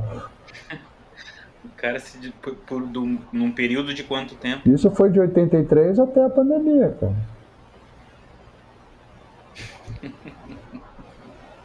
É surreal. Coisa, surreal. que legal, né? É, é, é, é, um tipo de relação tão forte, né? Com o instrumento, com o repertório. É, é, difícil de descrever, né? Você, quando alguém se apresenta Tem uma pasta. E, se, e se vê se envelhecendo com o instrumento e, e, e, e se colocando nesse cuidado de ter esse grau de registro, de, de cuidado no registro das, não, e boa, e boa a violinha dele. Ele pôs na minha mão e deixou eu tocar boa violinha. Boa, macia, fácil de tocar, timbre bonito. E, o, e ele tem aquela coisa, sabe, não sei se você já viu, antigamente tinha aquelas pastas de vinil, que quando você colocava o vinil no saquinho, você já chegou a ver isso? Eu só tinha visto em sebo de vinil isso. Aí ele abriu, ele trouxe duas ou três pastas que nessa entrevista o neto dele estava junto. Quando eu fiz a entrevista com ele, o neto estava junto. E o neto também não sabia muita coisa, né? Que também tem essa colaboração da nossa pesquisa que às vezes acontece, né? As pessoas acabam descobrindo um ente, um parente, um amigo, porque está junto da pesquisa ou porque se divulga na pesquisa, né? E ele tinha discos ali que eu só tinha ouvido falar. Eu sabia que existia o disco, sabia das gravações, mas eu nunca tinha visto o, disco fisicamente. Assim, e super bem conservado. No plastiquinho, bonitinho. Né? Ele, ah, tem esse aqui é uma parte da minha coleção, tem uma outra lá, mas a mulher não quer que mexa, fica lá no depósito e tal. Um monte, um monte, um monte. Então, isso foi uma, uma das coisas legais assim, da pesquisa também. Que agora eu estou esperando a minha segunda dose, que eu quero voltar lá para falar com eles. Se Deus quiser, em começo de outubro eu vou lá encontrar o seu Tião Rock. Tião Chavante. que demais. Mas, é, Renato, tu, tu tá oferecendo um, um, um, curso agora, né, pra, sobre a história social da, da, da viola, né, e é, que bom poder ter esse tipo de registro, que bom poder é, ter espaço para compartilhar, né, esse, todo esse conhecimento que você vem acumulando ao longo de tantos, tanto tempo. Como é que, qual a ideia assim por trás? Como é que A ideia é assim, né? Por conta da pandemia, as coisas pararam, né? E aí eu, eu fiquei refletindo muito de que maneira que eu podia colaborar com tudo isso, não só com a pandemia, né? Mas assim, com toda essa experiência, né? uh, que eu tenho e, e, minha experiência de pesquisa, minha, minha, experiência como, como ser humano mesmo, né? O que, que eu podia fazer, né? E aí eu matutando aqui, eu pensei, cara, eu não... Tipo, como instrumentista, eu acho muito difícil conseguir fazer uma colaboração com a viola, né? Mesmo tendo um ouvido crítico para a viola tal, eu falei, cara, isso é uma coisa que eu posso fazer e eu gosto que é trabalhar com as coisas de documentação do instrumento, né, da historiografia do instrumento. Então eu montei esse curso na intenção de é, que assim existe um senso comum sobre a história do instrumento, né? Que é isso, ah, ele vem com os jesuítas, ah, foram os tropeiros, ah, ah o, o Cornélio Pires fez as primeiras gravações, tal. E a minha ideia é que eu comecei como pesquisador e como acadêmico, comecei a sentir que estava rolando uma hegemonia nesse discurso de alguns pares, eu falei, cara, isso aqui não vai dar certo lá na frente, entendeu? Porque as coisas não funcionam muito assim, né? A história tá, a gente está no processo de, de, de, de, ressignificação da humanidade, né? Com as próprias questões de gênero, de, do, do, feminismo tal, né? A viola também está sendo, a, a viola, o repertório de viola está sendo reavaliado também dentro dessas perspectivas.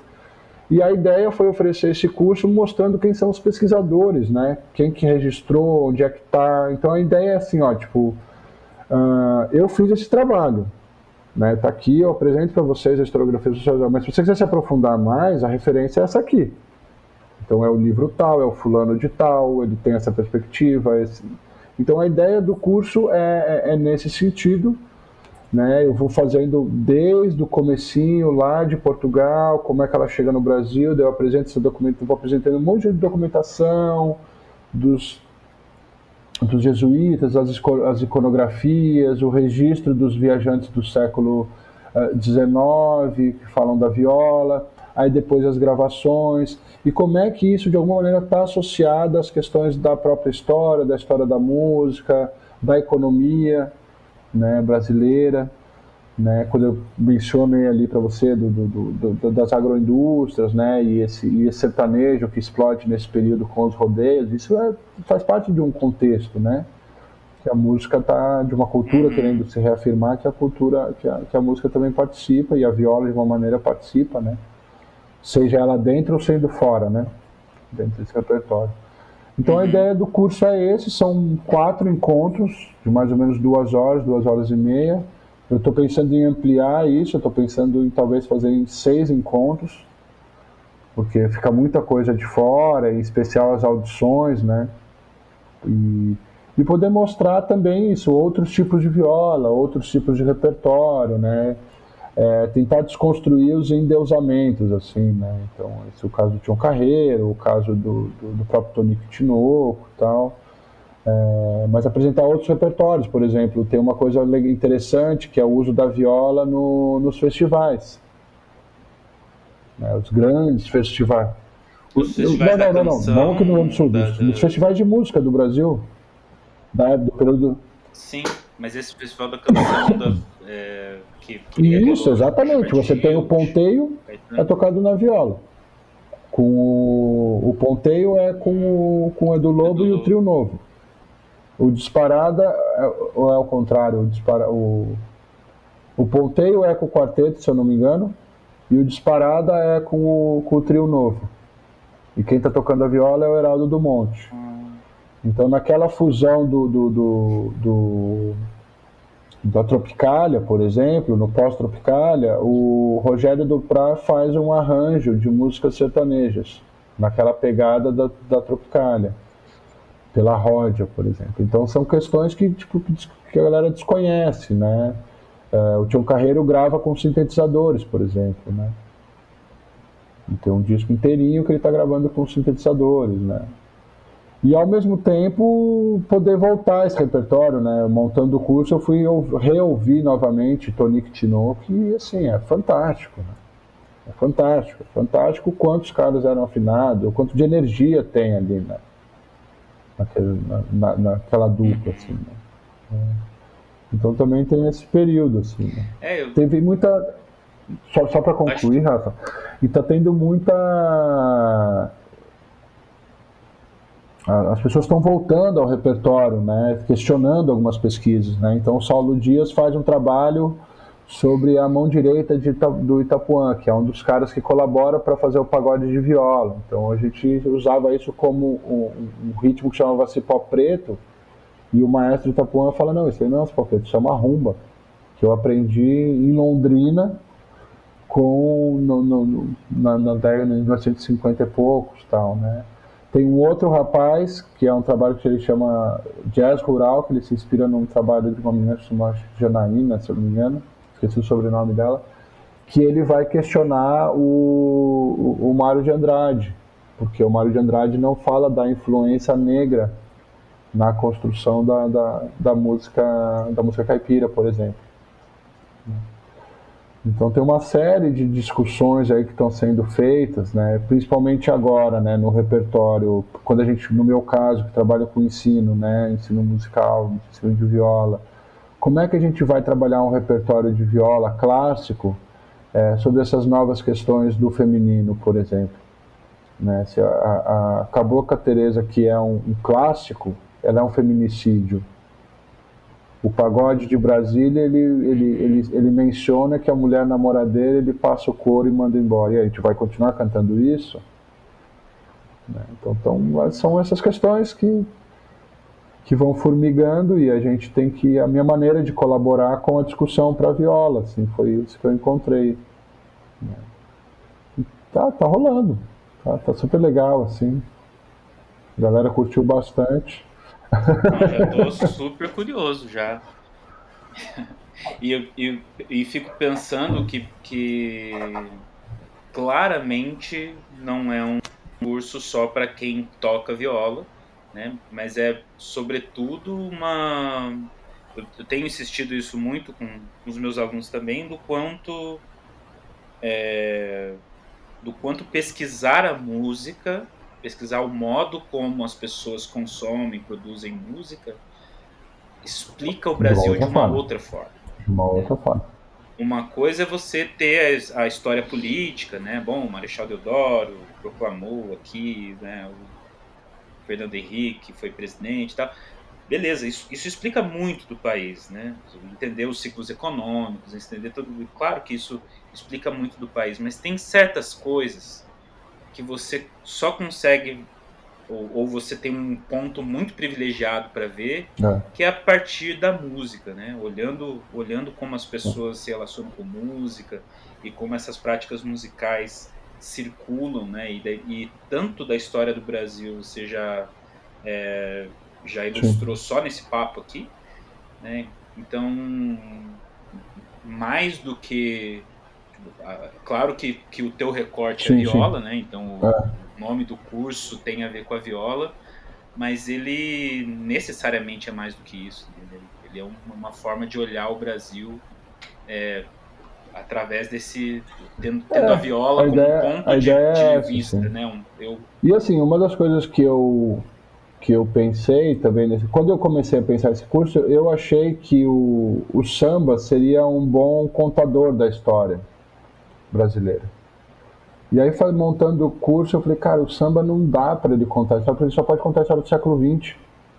Então, ele é um bom contador, junto com a viola, eles são bom, bons contadores e cantadores do século XX.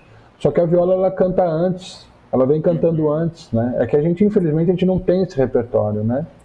Porque é um repertório oral, né? Então, o próprio Padre Maurício tem uma, o Padre José Maurício tem uma história de de tocar viola, de ensinar as pessoas a tocarem viola, né? Ter uma violinha, né? Na, na, na, na, casinha ali, de, de, na casinha paroquial dele e tal. Então são essas, são essas questões, né, Rafa? E, e, e voltando para o ensino da viola, assim, é, tá, tá, bem interessante essa relação com a tecnologia. Assim. Muito, muito, muito interessante mesmo. Assim porque ela continua de alguma maneira ainda sendo um instrumento oral. Ela está sendo, aí agora a gente está fazendo um trabalho de escrita. Né? Então, Domingos de Salve, que é um, um, um violeiro é, de Brasília, tem feito um trabalho muito lindo que é de transcrição de algumas obras de compositores, de alguns discos. Então, de alguma maneira, isso registra em partitura né, o, o trabalho de alguns compositores. É lógico que o trabalho dele é um trabalho hercúleo, né? Porque tem muita coisa para ser registrada, né? Em especial desses violeiros tradicionais, né? De meados do século XX, então. Mas é uma coisa bem, bem interessante, né? E essa parte da historiografia, é, eu como pesquisador, é isso. Dá para a gente fazer um monte né, de analogias, de hipóteses, construção de hipóteses, né?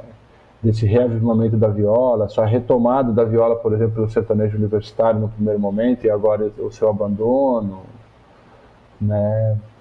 Uh, o próprio abandono daquele período dos tons de chororó, porque eles não tocam viola, né?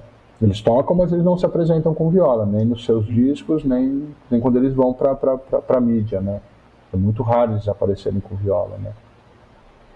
Então, a própria relação do que, que é esse, tipo, ah, o sertanejo de raiz, o que, que, é, que é esse pessoal do do, do, do, do, do Almir, uma, tem uma, uma série de outros violeiros, né? Que também está muito associado a um processo de globalização dos anos 80 ali, que tem aquele, o rock brasileiro, que não trazia nada do, do, do, do, nada do nacional, né? Era um, um, um copia e cola em português do, do, do que estava vindo de fora, né? Até chegar ao Chico Science, né? Quando a gente ouve Barão, quando a gente ouve Paralamas, né? todas essas bandas dos anos 80, início dos anos 90, não, esses caras não, não traziam nada de elementos é, da cultura brasileira, né? Musical, assim, tirando a, a parte da poesia, né? Então isso também é uma característica musicalmente que a gente pode pode trabalhar, né? Pode questionar tal. Eu gosto muito disso porque, assim, né, Rafa, eu nunca fui um bom aluno, né? Mas a escola tradicional sempre foi uma coisa muito, a partir do sexto, quinto, sexto ano, para mim foi, sempre foi muito difícil me manter na escola. E eu voltei a estudar pela música, né? Então tudo isso que eu estou te contando, né, que eu aprendi na escola, eu aprendi pela música. Né? Eu aprendi pela música e aprendi ouvindo a Rádio Cultura de São Paulo, que é a minha grande escola, assim. Porque eu ouvia os caras, ouvia o, o, o, disco, ou ouvia o programa e falava assim, de onde que vem esse cara? Qual que é? De onde é que ele está? Que cidade que é? Que período que é a história? Né? Que os programas especiais, né, também, né? De uma época que era isso, era enciclopédia, né? Eu ouvia o, o meu aparelho ficava aqui em cima, assim, né? Então eu tinha uma escrivaninha aqui e meu aparelho ficava na altura da mão. Então eu ia mexia com ele, eu escrevia com uma mão e mexia com a outra, assim, ao contrário, escrevia com a direita, né? Então, volume, pausa, gravava os programas para ouvir depois, aí ia no livrinho, minha irmã já tinha um acervo, eu pegava os livros dela, ela brigava comigo, porque eu pegava para estudar, né, cara? E aí nessa história eu fui começando a ler, né, cara? Fui, fui lendo, fui, fui atrás, fui ler as folcloristas, depois fui ler Darcy Ribeiro, aí fui ler os, alguns clássicos aí da, da, da de, de, discussões da cultura paulista, né, tipo, da, da, cultura brasileira, tipo o Sérgio Buarque, né, o Casa Grande Senzala, essas coisas. Mas tudo pela música, tudo pela música, tudo com curiosidade musical e para tentar entender essas coisas, né? Uhum. E o cujo, de certa forma, é, um, é esses tantos anos de experiência, é. de, de, de, acúmulo, né, de discussão e de leitura condensado sim, sim. quatro encontros, seis encontros, né, já dando, Isso. dando o caminho Mas para mim o mais importante né, do curso é divulgar o, o, os trabalhos, né? São trabalhos densos, né? Mas para quem gosta, para quem está aí no meio de uma pandemia, né, não sei o que tal. Aí lê uma tese, lê um trabalho de um, lê o trabalho de uhum. outro. Tem os clássicos que eu aponto, né, que é esse da Travassos, o da Rosa Nepomuceno, né, da Elizabeth Travassos do Rio. Travassos. Né? Tem o do Romildo Santana, a Moda Viola, né, o, o, o trabalho do Roberto Correia, Arte de Pontear Viola, também é importante. O trabalho do Ivan, agora o último da tese dele, também é um trabalho importante. Mas tem muita pesquisa, né, cara? Aumentou muito a pesquisa, né? É, é, isso, assim. Mas a ideia é que o pessoal tenha contato com esse, com esse, com esse material. Eu faço um drive, disponibilizo esse drive, o pessoal entra lá, baixa, lê, questiona, pergunta, eu cito, né? Porque assim, como você pode observar na nossa conversa, eu faço questão de dizer que eu não, eu não sou o crânio da coisa. Né? Tipo, tem referência, fulano disse isso, Beltrano disse aquilo, eu acho que isso faz parte da minha ética profissional mesmo. Né? O que são reflexões minhas, eu digo, olha, a minha uhum. hipótese é isso, o que eu entendo é isso.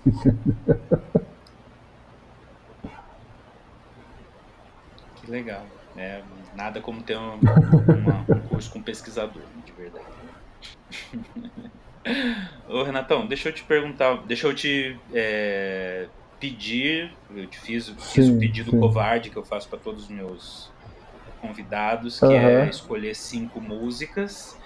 Você, você escolheu, é, pedi para você escolher cinco álbuns, nesse caso, né? Porque acho que dentro da cultura da, da viola caipira é, é preciso é, uhum. mergulhar um pouco mais, né? Conhecer certos trabalhos mais significativos, né, para a gente entender essa evolução da, da, uh, da música caipira. Ah, eu escolhi, eu escolhi cinco, da, da, do, cinco da um meus, meus cinco prediletos, assim, que me tocaram mais, assim, não, não tem lógico que tem viola, ah, mas não bom. são especificamente de viola, assim. Eu escolhi o, eu anotei aqui para não esquecer. Legal.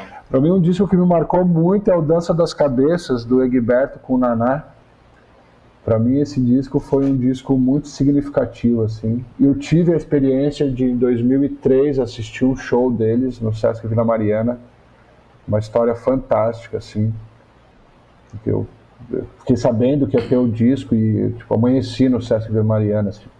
E a mulher falou não, mas não tá vendendo ingresso. E eu quando que é? Lá tal dia, eu, que horas? e aí briguei em casa que eu precisava sair para buscar o ingresso, aquelas coisas e tal. E aí eu peguei um lugar já que não era o lugar que eu queria, né? E aí briguei com a mocinha lá que disse, não, você não pode sentar na escada. Eu falei, ó, oh, moça, tá aqui, eu não saio. Não, então senta ali naquela cadeira ali, que era uma cadeira de para cadeirante ou para obeso. Aí eu fiquei bem na frente, assim. E foi espetacular, assim, porque eu estava bem baixo, assim, estava na primeira, segunda fileira, e aí eles terminavam de tocar, vinha aquele volume, assim. Eu falei, cara, é isso, é isso.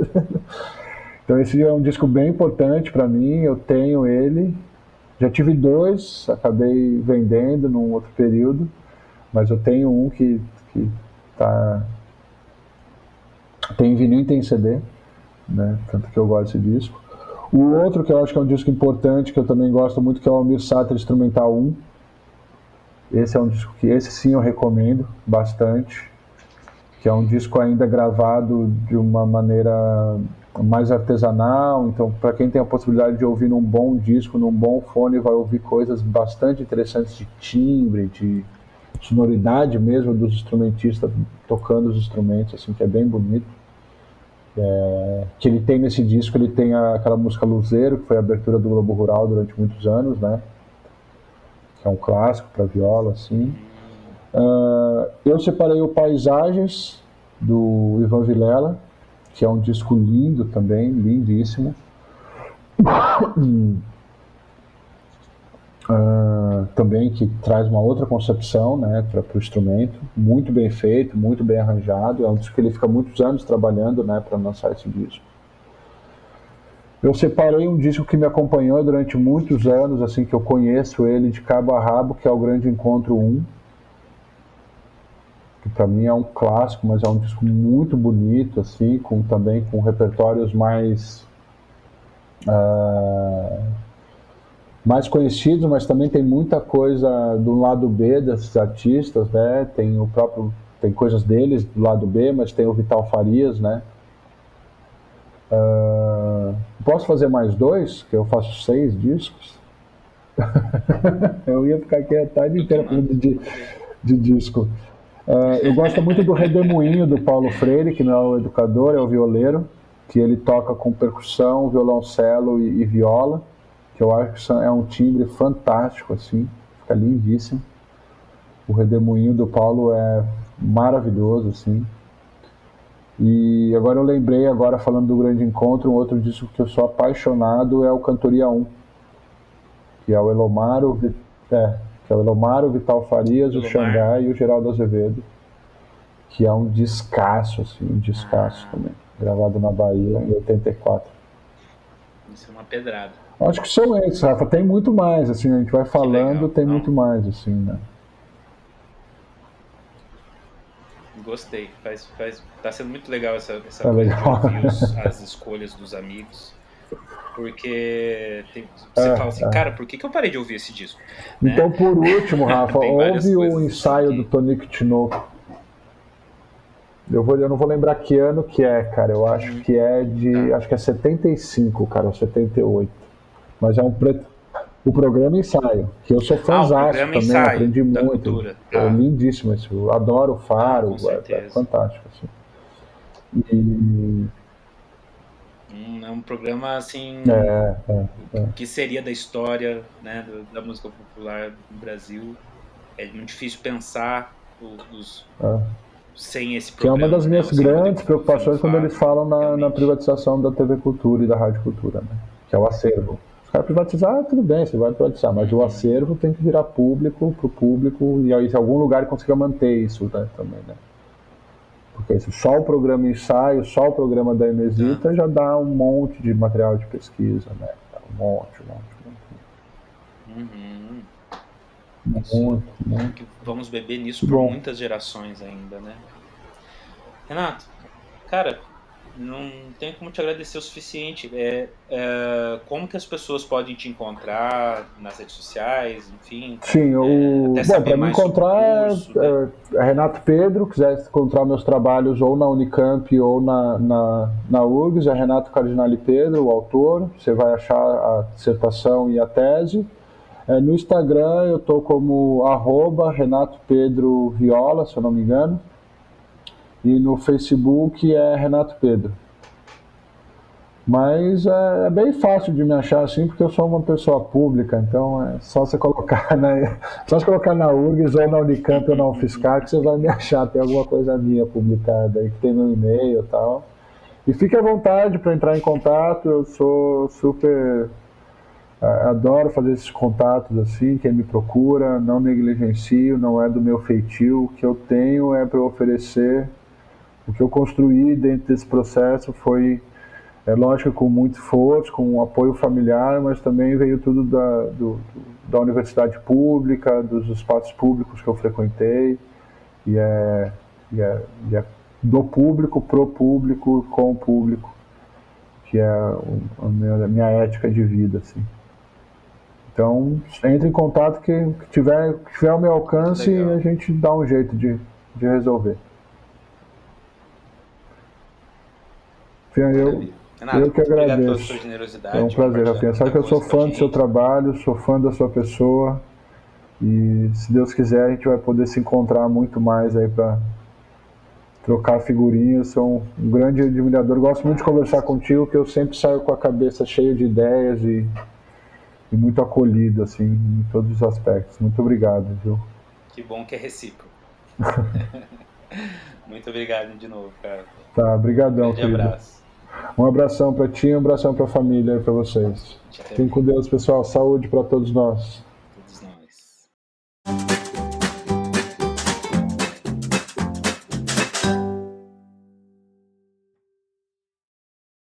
Bom, pessoal, essa foi minha conversa com o Renato Pedro. Se você chegou até aqui, tenho certeza que é porque está ainda abismado com a quantidade de informações que a gente pode pensar sobre a realidade brasileira a partir de um instrumento, né? É, foi o que eu disse para vocês, que ia ser muito interessante e eu nunca botei vocês em fria. Então, é, tenho certeza que curtiram muito essa conversa com o Renato Pedro. E se você curtiu essa conversa com o Renato Pedro, tenho certeza que você vai gostar também da conversa que eu tive com a Jaqueline Marques, que é uma pesquisadora é, que pesquisou o universo das duplas sertanejas, como é que elas aprendem música e como é que elas aprendem, como é que elas se tornam é, duplas, digamos assim, né? É, também um, uma, uma conversa interessantíssima que eu tenho certeza que vocês vão curtir. Bem, se recomendo novamente que dê uma olhada nas notas do podcast. Lá você vai encontrar mais detalhes sobre o trabalho do, do Renato, como encontrar ele pelas redes sociais e também é, os links para você que está interessado em é, fazer o curso que ele está começando a oferecer agora. Bem, hum, muito obrigado por acompanhar o trabalho aqui. É um prazer imenso poder estar tá com seguindo criar essa comunidade de pessoas em torno uh, dessa coisa tão maravilhosa e tão interessante que é a música, tá bem? Um grande abraço, um abraço enorme para todo mundo e mantenham-se sempre curiosos.